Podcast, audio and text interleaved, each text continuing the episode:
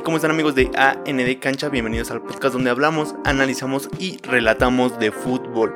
Hola, ¿cómo están? Espero que estén muy bien y en este día, en este viernes vamos a tratar un tema que, bueno, pues se nos... O, son de esas cosas que estás pensando y de repente dices, oye, ¿te acuerdas qué buenos equipos tenía Cholos cuando ascendió?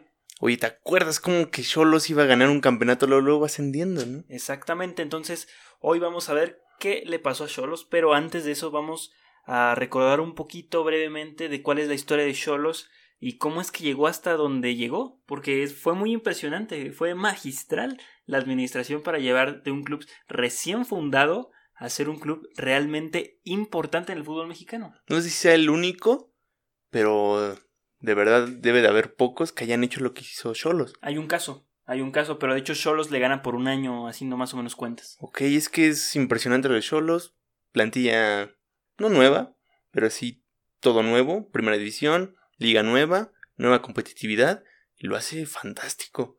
O sea, lo hace como si tuviera años, como si fuera un equipo con una plantilla de otro nivel y, y esa plantilla se convirtió en una plantilla de alto nivel. Exacto, y muchas, muchos, bueno, muchos de esos jugadores terminaron regados por toda la liga.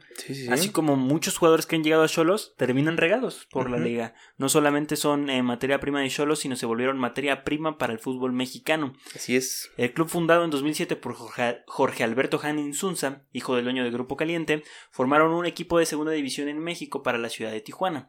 Tras mostrar un proyecto sólido, se proclamó allá por el 2010 como un equipo candidato a la primera división con solo tres años de existencia. El corto pero gran palmarés de Cholos es el siguiente: Apertura 2010, campeón de Liga de Ascenso, 2011, campeón absoluto de Liga de Ascenso, 2012, campeón de Primera División, 2013, sus primeras participaciones internacionales, una en la Copa Libertadores y otra más en la Conca Champions. Impresionante, ¿no? O sea, gana el ascenso absoluto, ahí pierde una final, ¿no? No. O una semifinal, algo así. Pierde una final del ascenso. Ok, ok. Sí, sí, y después de ahí llega la primera. Ajá. La primera le va muy bien en la primera temporada. Lo eliminan. Eh, sí. Y después de ahí vuelve a llegar con muy buenos puntos a la liguilla. Exactamente. Y de ahí la gana. Exacto. Con un entrenador nuevo para nosotros. Sí nuevo, pero siempre fue de equipos chicos. O sea, cuando Turco Mohamed llega mm, a Cholos, no había dirigido a un América, no había dirigido a un Monterrey, que son equipos con, mucho dinero, con una plantilla vasta, ¿no? Mohamed había dirigido en segunda división, había dirigido al Veracruz, no había dirigido a clubes con, una buena plantilla. O sea, venía haciendo su trabajo, pero hasta donde llegaban las capacidades de él y de los jugadores. Cuando llega a Cholos, encuentra un club que le da todo. Y su primer campeonato. Pero, o sea, hay que recordar muy bien que, o sea, el turco sí llega y todo, y un equipo nuevo, pero tenía un buen equipo de fútbol. O sea, pero nadie sabía eso. Todos decíamos que era un equipo de segunda. Un equipo recién armado como nos hemos acostumbrado. y que no esperamos un juego tan bien. Pero vimos jugar al, a Cholos y jugaba espectacular. Sí, de esos equipos express, ¿no? Como lo fue eh, Veracruz, como lo fue Jaguares. Equipos que se crean de la noche a la mañana y dan más pena que gloria. Exacto, o sea, realmente forman, forman un cuadro tan homogéneo que todos los jugadores entienden tan bien, que el entrenador los puede dirigir a como él quiera, que tiene un cambio y le va a salir perfecto. Ese es un buen equipo. Además de este, de esta falta de protagonismo, ¿no? Que no se siente la presión. Porque e, ah, es otro punto. Es un equipo recién ascendido. Ah, es un equipo de la frontera, del norte del. Ah, pero no, er, pronto se convirtió en un equipo muy importante con un estadio muy pequeño, creo que empezó como para 10.000, 17.000 personas y ahorita le caen más de 30.000. Entonces, eh, Cholos es un proyecto, o sea, es eso. Cholos es un equipo, pero basado en un proyecto que no se ha eh, terminado. Real, no. O sea, Cholos no termina. No, no, O sea, Cholos va a terminar más o menos de, de crearse y de establecerse en unos, no sé, 5 años. Porque ¿cuántos años tiene? ¿20 años? Tiene 13 años. Bueno, muy pocos. ¿Y a los cuantos quedó campeón? Ah, nada. Tres años después ah, de Le ha costado más al Querétaro. A clubes como el Atlas, ¿no? que han estado mucho tiempo en primera división. Y, no lo han logrado. Sí, son cosas muy raras. En tres años lograron, eh, ganaron y lograron más que otros equipos en décadas, añadiendo que para cuando lo consumaron tenían seis años de existir. En tres años igualaron al Tigres en grandeza, ¿no? Sí, totalmente. Y pues, o sea, este equipo se formó con jugadores que todos recordamos como unas como grandes y otros como cosas fatales, ¿no? El caso cuando se dio ya las competiciones internacionales con Cholos. Sí, pero ahorita vamos a eso. Eh, algo muy parecido a lo que hace Cruz Azul en 1964. Ok, sí. Eh, año en que ascienden y en 1968 ya eran campeones de liga. No igual. No le llegan. No igual, pero hay que recordar que eran torneos cortos.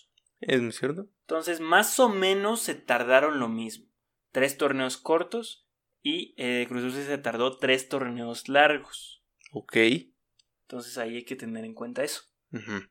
eh, Cruz Azul apareció por primera vez en la Liga de Ascenso en 1961. ¿Y por qué comparamos a Cholos y a Cruz Azul? Es porque hay muchas similitudes. Uno de los factores para que Cholos esté donde esté es el capital de la empresa caliente, a que ha inyectado en el equipo norteño, mientras que en Cruz Azul es una de las empresas cementeras más poderosas de México, que internamente compite contra Cemex, dueña de Tigres. Ok, sí, pero Cholos nunca se ha, se ha caracterizado por traer fichajes bomba, ¿no? De alguna forma. O sea, nunca No. se, se ha puesto en el lugar de competirle a un grande y decir, ¿sabes qué? Yo también te voy a traer un jugador de 10 millones. Nunca. Jamás. No, no, no. Eh, hecho- eso no es el tiro. De hecho, ahorita vamos a hablar de eso, porque se ha perdido traer jugador barato y bueno. Sí, eh, es que yo creo que también depende mucho de, de la directiva y de la relación con el director técnico, que ha habido ya varios. Exacto, es, es una cadena de problemas de, de estabilidad del cholaje. Bueno, Grupo Caliente tiene como principal ingreso las apuestas, no solo dentro del mundo del fútbol, sino en- dentro de otros ámbitos. Tal cual Caliente es un nicho de juegos de azar y entretenimiento en el norte del país que poco a poco va tomando terreno porque a diferencia de Cruz Azul, Caliente no tiene competencia. Patrocina la liga de fútbol, patrocina y patrocina una gran parte de los equipos de la liga. Cada año aumenta un equipo. Está o sea, se Caliente. propaga por todos lados caliente ya. O sea, empezó con la primera división, con, bueno, con Cholos, y de repente empezó toda la Liga MX, toda la Liga de Ascenso. Era Sí. una cosa uf, brutal. Ya tiene Chivas caliente enfrente como principal patrocinio. O sea, ¿sabes lo que le costó a Caliente poner el eh, Chivas? O sea, sí, o una sea, camisa que se vendía por eso, por no traer a nadie. por eso Chivas no tenía patrocinador, no porque ellos quisieran. Es muy caro patrocinar a Chivas. Exactamente, porque a Chivas no lo ven solamente en México. No, no, no. Hay mucha gente que maneja en Chivas. Entonces ahí está. Hay tres puntos que fueron fundamentales para el éxito del club. Uno, el éxito financiero, la empresa patrocinadora del dinero, que fue cuidadosa y abundantemente invirtiendo cada centavo en jugadores, entrenadores y su estadio. En ese orden, literalmente, les importaba mucho lo futbolístico, ¿no? o sea, sí. ellos querían ascender y de la manera más honesta posible era mediante el juego. Ok, sí. Y teniendo, o sea, como segundo plano su estadio, como tú dices. O sea, ellos tenían su estadio suficiente para su afición. Nada más. O sea, poquitos aficionados. Y era para lo que alcanzaba, lo mínimo para poder estar en primera división. Sí, o sea, el estadio de Cholos jamás, jamás existió, o sea, es un estadio nuevo. Y sigue siendo nuevo cada año. Cada año construyen una cosa. Sí, ya tiene más o menos 10 años su estadio. Entonces, eh, pues Cholos ha, ha mantenido muy, muy bien su casa. Sí, Lo sí. único que tengo duda, sí sé que su césped es de última tecnología, su césped eh, Ese es un gran punto. eh, artificial. De hecho, hubo un problema en el Libertadores con eso de que eh, no podía jugar en césped artificial porque ningún equipo de Sudamérica acostumbra usarlo. Ujú. Pero ese fue uno de los problemas también que se tuvieron con Chivas en su momento cuando estaba el- cuando se recién inauguró el OmniLife. Es malo tener pasto artificial. No importa que sea de la mejor tecnología. Es malo, es diferente, pero para Cholos es una ventaja. Es que realmente Cholos maneja muy bien esa cancha. O sea, tú ves muy bien cómo los jugadores de Cholos miden un bote en esa cancha eh, y el del otro equipo le es muy difícil poder controlar un valor. Exactamente, o sea, yo creo que tienes que pues, entrenar, o sea, si vas contra Cholos tienes que entrenar en cancha sintética. Eso, o pedirle a la liga que le exija un pasto. Bueno, o sea, realmente Cholos ya tiene mucho dinero, como ya lo hemos visto. Como lo dijiste, una de las empresas más chidas en México, que patrocina cosas muy grandes, que es para que le metieran dinerito a su pasto. El segundo punto, que es deportivo, dejando lo económico, fue los entrenadores que tuvieron. Joaquín del Olmo, entrenador que los ascendió al máximo circuito. Posterior para dirigir el primer torneo llegó el turco Mohamed, que armó un gran plantel para llegar a ser campeones del fútbol mexicano, mostrando un juego agradable. Cuando el turco salió del club, lo dijo con las siguientes palabras. Fueron dos años maravillosos de crecimiento mutuo. Aprendí a ser feliz en este equipo. Lo pudimos lograr de igual a todos Le pudimos jugar de igual a todos los rivales. Me voy feliz de un lugar que nadie conocía. Jugamos la Libertadores y jugaremos la Conca Champions, y con posibilidad de ir al Mundial de Clubes. Seguramente la vida me va a dar la oportunidad de volver acá. Turco Mohamed fueron sus palabras cuando salió del club de Tijuana. Ok, que al turco le dejaron hacer un muy buen proyecto, ¿no? O sea, le dejaron hacer lo que él quisiera con Cholos. Tal cual. Pero, o sea, yo creo que las buenas temporadas de Cholos han sido por eso. Porque las demás yo creo que los otros entrenadores no se los han permitido o no les han dado esa libertad de poder dirigir años o por lo menos más de una temporada. Es que creo que a diferencia de otros entrenadores que han llegado a Cholos, Turco y bueno, ahorita vamos a pasar al siguiente entrenador que es el Miguel Herrera, eh, dieron resultados desde el minuto uno. Eso es, la diferencia. O sea, le dieron la confianza eh, al, entrenador, pero también el entrenador respondió desde el primer minuto. Es otro punto, pero también hay que ver los planteles con los que jugaba cada quien. Que nadie creyó que fueran tan importantes como ellos los llevaron. Exacto, o sea, armaban planteles medianamente buenos y terminaban, terminaban siendo de los mejores de la liga. El caso de Dairo Moreno, ¿no? Un delantero que rompió la liga. El mejor, no, o sea, si él siguiera aquí estaría compitiendo todos los años por campeón de goleo. El entrenador argentino, o sea, el turco, no renovó con el club de la frontera, no lo despidieron ni nada, simplemente decidió dejar el club tras perder contra el Atlético Mineiro. Así es, con un penal, ¿no? Todo es culpa de Riascos, señores. Riascos que tiene similitud con Cruz Azul. Tarde o temprano terminó llegando a Cruz Azul. ¿Rascos? Riascos llegó al Cruz Azul. No manches, no. Sí. No. ¿Quién llegó al Cruz Azul? No sé, pero Riascos. ¿Llegó a Cruz Azul? No, fue este. Llegó al Morelia. ¿Llegó a Cruz Azul? No manches, no. Sí, sí, sí. Llegó como por seis meses y se fue. ¿Sí? Sí. No me acuerdo. O sea, no jugó ni un minuto. Pero decían, ah, sí llegó Riascos. No me acuerdo. Sí. Tuvieron que pasar cinco entrenadores y ocho torneos cortos para volver a ver a un entrenador competente, por lo menos en el torneo regular. Miguel Herrera llegó al club tijuanense con gran palmarés. Armó un equipazo, una delantera que se fue por completo quedando regada por toda la liga. Le vamos a recordar rápidamente esa delantera. Tenemos a Dairo Moreno, que se fue a Colombia, se regresó. Sí. Eh, Caraglio, que fue al Atlas y después eh, llegó a Cruz Azul. Avilés Hurtado, que fue a Monterrey, y este Auche, que terminó yéndose al Toluca. Ok, todos los jugadores prácticamente ya no son nadie. Y Guido Rodríguez. Ah, mm, sí, sí, sí. También estuvo Pellerano. Pellerano, el, el Topo también era parte de ese equipo. Este, de portero, bueno, pues creo que empezó la HUD a hacer sus primeras apariciones en primera división. Salió Miguel de Herrera por un llamado al América. Esta fue la, razón de su salida. No sé si en su contrato estaba establecido así, que si le llamaba al América o la selección nacional, él tendría que dejar el club. Igual que con América, que tiene el contrato de que si lo llaman con Europa, él es libre para poder negociar con un equipo europeo. Pero también lo del Piojo fue una sorpresa que llegara a Cholos, ¿no? Porque llega recién despedido de, de la selección. Sí. Y era como que todos los equipos ya tenían entrenador, no había como un cupo de cierta manera, y Cholos lo recibe todos creyendo que nadie le iba a dar trabajo, ¿no? Por su mala actitud que tuvo, su error. Exacto.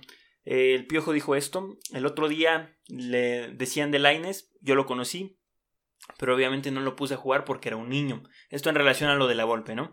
Igual que Edson Álvarez, y me da gusto que esté jugando. Pero en Cholos también juegan chavitos. Se la juega con un, ¿Quién se la juega con un arquero de 23 años cuando estás peleando el descenso? Hoy hasta un niño de 18 años está jugando como titular, refiriéndose a Carlos Vegas. Y ahí, Vargas, perdón. Y ahí es cuando dices, me voy tranquilo porque el equipo está sólido, está fuerte y bien trabajado. Estas fueron las palabras de El Piojo cuando se retiró de Choros. Ok. O sea, él peleaba ya el descenso. Eh, no sé, creo que exageró bastante. exageró bastante. Estaban en el lugar 11, 12. Iban bien, de hecho, Piojo hizo uno de una de las mejores temporadas en puntos con Cholos. O sea, estuvo en primer lugar. Hizo dos superlideratos. Algo que estaba peleando con el turco. Sí, sí. De que quién era el, director técnico en torneos cortos con más puntos. Y estaba entre Piojo y el turco Mohamed. Es, eh, esta era de piques, donde Monterrey queda segundo, Tijuana queda primero. Pero algo pasa que Tijuana no puede pasar en octavos, ni, después no puede pasar en cuartos, ¿no? Le, primero le mete una tranquiza el Tigres. No hay octavos en cuartos y después en semifinales. sí.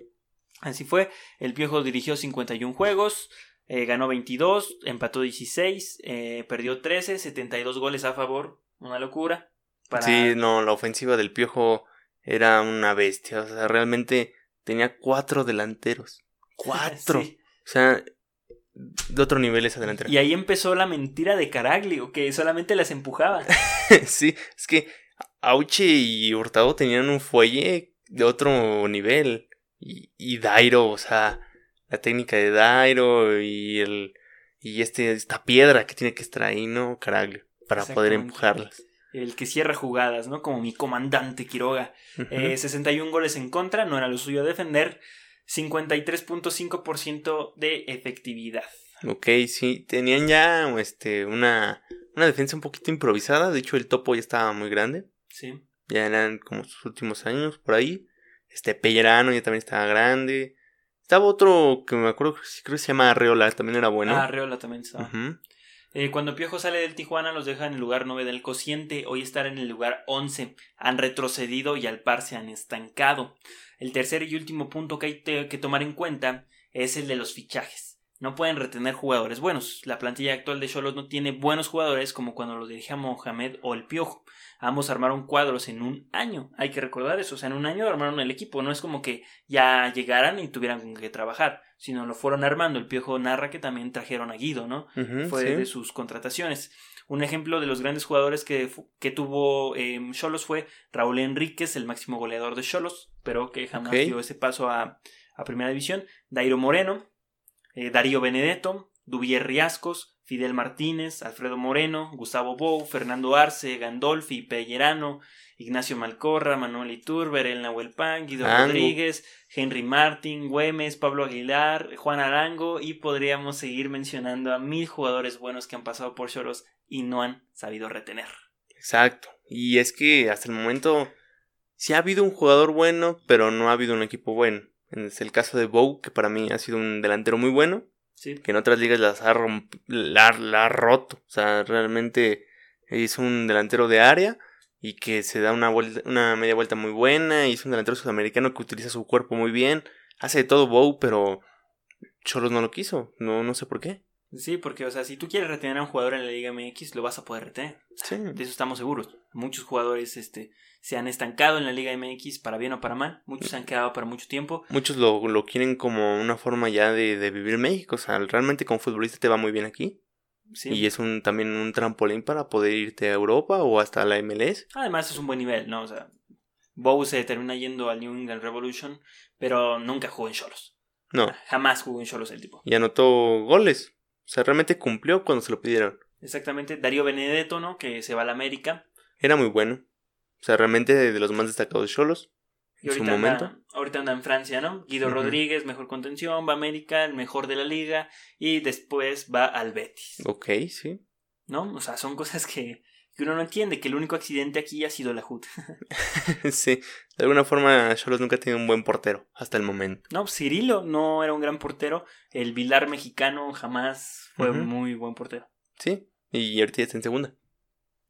De esos tres puntos que son el éxito financiero, entrenadores y jugadores, solo conservan el éxito financiero, que cuando mejor le va la empresa dueño, peor le va al equipo de la frontera. No han llegado buenos entrenadores, aunque se han mantenido en una media tabla, pero ya perdieron protagonismo. Los fichajes que últimamente llegan al club, la mayoría de ellos son jugadores nacionales y ya casi no tienen a buenos jugadores sudamericanos que fueron quienes llevaron al éxito al club. Exacto, este actualmente los cuenta con una plantilla sudamericana totalmente, de la cual todos son para un juego sudamericano.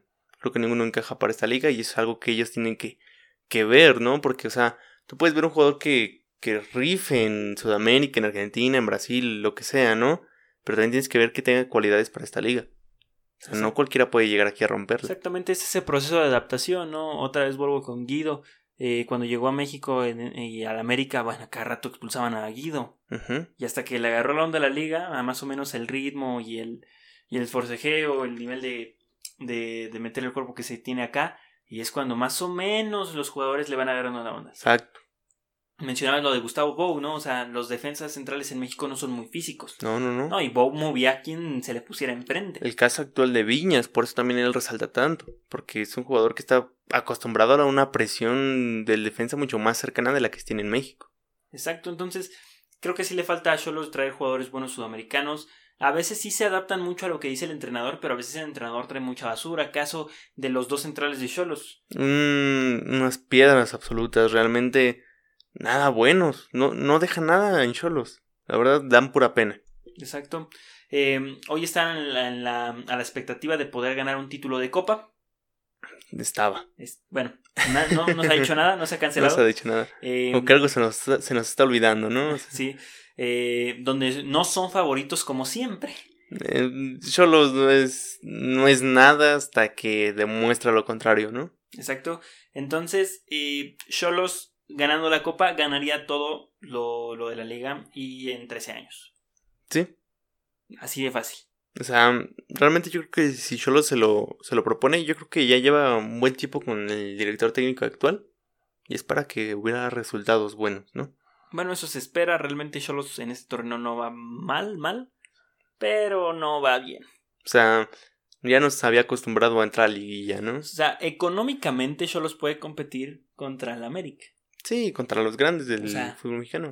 Exactamente, contra un Cruz Azul, o sea, ¿no? Contra Tigres y Monterrey, esos carnales están en otro plano. Pero a nivel de empresa yo creo que sí pueden competir, o sea, a lo que le invierten al fútbol las empresas. sí. O sea, sí podrían traer a un jugador bomba, como le llamamos, ¿no? Exactamente uno de 5, 6 millones de dólares, por ahí traen unos eh, dos, tres jugadores sudamericanos buenos y limpiar cholos, que creo que eso es muy indispensable. Sí. Porque ahorita no tienen jugadores, realmente eh, es el Cubo Torres, después pasó el Quick, eh, Sí. ahorita tienen de préstamo Angulo, que es del Cruz Azul, o sea, no tienen como que un referente de cholos. Y siempre hubo un referente, Sí, siempre, o sea, Gandolfi, estoy de acuerdo. Gandolfi era una piedra, pero era el referente del equipo, Sí, era el capitán, Pellerano, era un buen jugador, era el referente. y- Pero nada más en Cholos era buen jugador. Exactamente, fue a Morelia, fue a América, cualquier cosa.